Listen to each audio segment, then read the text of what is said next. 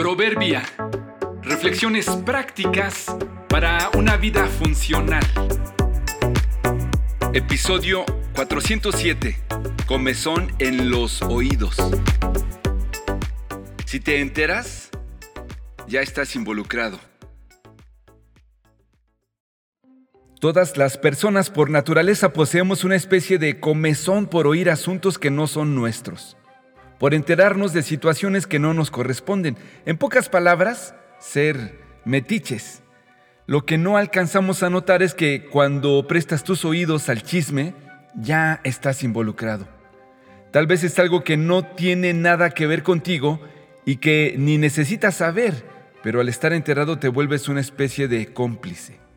Por ello, es que es tan importante detener un rumor o un chisme antes de que te impliquen a ti. Si alguien viene y te quiere comentar algo sobre un tercero, resiste las ganas y la comezón de escuchar y enterarte.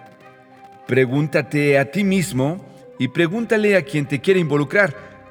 Antes de que me platiques te pregunto, ¿por qué piensas que yo debo saber esto? ¿Esto que me quieres comentar, ya lo hablaste con los involucrados?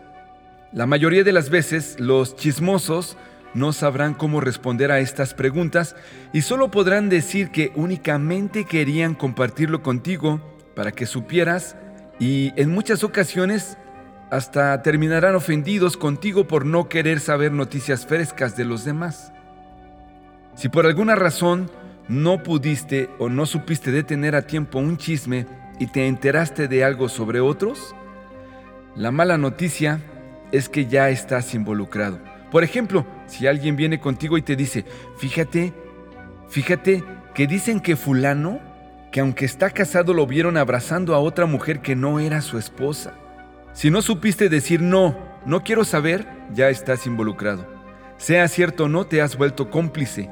Y si esto es verdad, mañana no podrás decir yo ni enterado estaba del asunto, porque aparte de chismoso te convertirás en mentiroso. No prestes tus oídos a asuntos que no tienen nada que ver contigo.